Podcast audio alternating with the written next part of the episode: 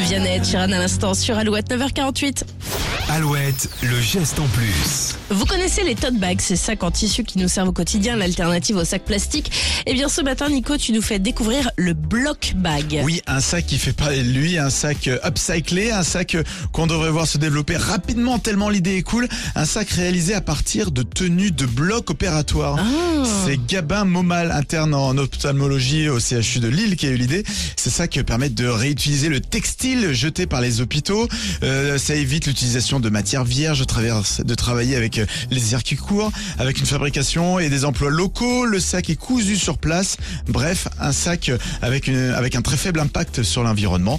Et donc, euh, voilà, pour l'instant, c'est que à Lille. Mais on espère que l'idée va se propager, évidemment, dans le Grand Ouest. Évidemment. Ça C'est pourrait être super. cool. Upcycling, on adore dans le geste en plus à retrouver en replay sur alouette.fr. On écoute le parrain de la Starac de cette année, Robbie Williams sur Alouette. First they ignore you, then laugh at you and hate you.